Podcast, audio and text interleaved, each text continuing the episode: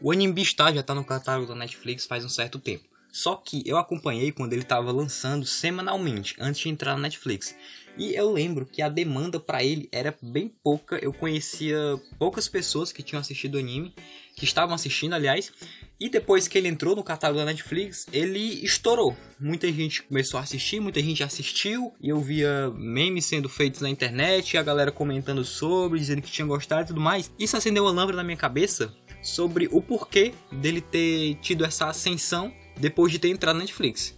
Que foi justamente essa a causa, porque ele estava na Netflix. Porque a Netflix é um serviço, é um portal de mainstream, é um portal gigante onde tem muito público e tem muita gente que está sedenta por conteúdos novos e diversos. E pegando nessa onda, eu resolvi fazer esse episódio de hoje, que eu não sei exatamente qual vai ser o título, mas já vai estar tá aí. Mas eu creio que vai ser algo mais ou menos como a importância da Netflix abraço underground, né? alguma coisa assim. Então, e aí você que me escuta, meu nome é Max e esse é o podcast A Resposta. Só contextualizando o que eu já falei, mainstream e underground, mainstream significa literalmente a corrente dominante, aquilo que é convencional. E a Netflix é o exemplo perfeito disso, porque ela engloba toda a cultura pop, a cultura popular. Tipo, as pessoas vão à Netflix em busca do conteúdo que ela posta lá, seja suas séries, filmes, documentários, etc. E também engloba a cultura de massa, a cultura consumista, que, por exemplo, para consumir a Netflix, assistir o que tem lá, você tem que pagar uma assinatura mensal. E essa engloba o mainstream, é, é as múltiplas telas, é transmitido em vários canais, os meios de comunicação. E o underground é literalmente o, contrário do mainstream é aquilo que tá meio subterrâneo ali, a parte do submundo, que tá fora dos padrões comerciais, modismos e fora da mídia.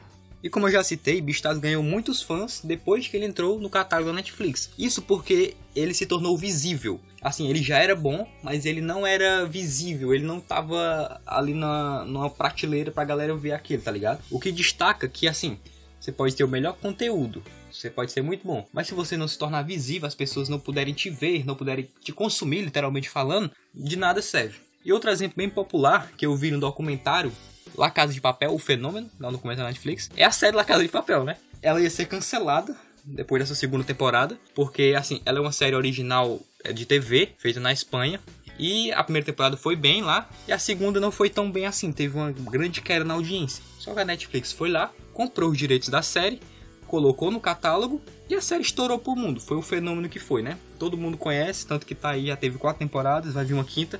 Embora não precisasse, era pra ter acabado. Mas enfim, agora a série tem milhões de fãs, graças à Netflix, que tornou aquilo visível, aquilo tudo visível.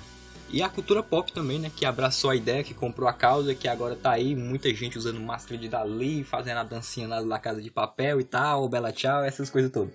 E eu poderia citar diversos outros exemplos de filmes mais diferentões que tiveram a sua ascensão graças à Netflix, mas eu acho que um que ilustra bem o que eu quero falar aqui, eu quero transmitir aqui, é o filme Roma, do Alfonso Cuarón, que assim, ele foi um filme que foi produzido, foi salvo, foi feito graças à Netflix, porque é um filme todo em preto e branco, é um filme bem diferentão, tem uma vibe muito diferente dos filmes hollywoodianos e tudo mais, até mesmo para alguns filmes assim mais vanguardistas, mais diferentes. Ele é um filme bem diferentão, até para os diferentes. E ele foi um filme que foi pro Oscar e ele ganhou o Oscar graças à Netflix, porque como eu já falei, produziu o filme, fez o filme, insistiu no filme, ele foi pro Oscar, ganhou o Oscar e cara, isso gerou muitas críticas porque ele era considerado assim, um filme de streaming e muita gente fala que streaming não é cinema, não é necessariamente cinema. Que aliás é o que eu vou falar agora porque assim, eu vou dar dois exemplos bem interessantes que eles até convergem um pouquinho e os dois caras são meio que amigos ali, tá ligado? O que é uma cena muito louca,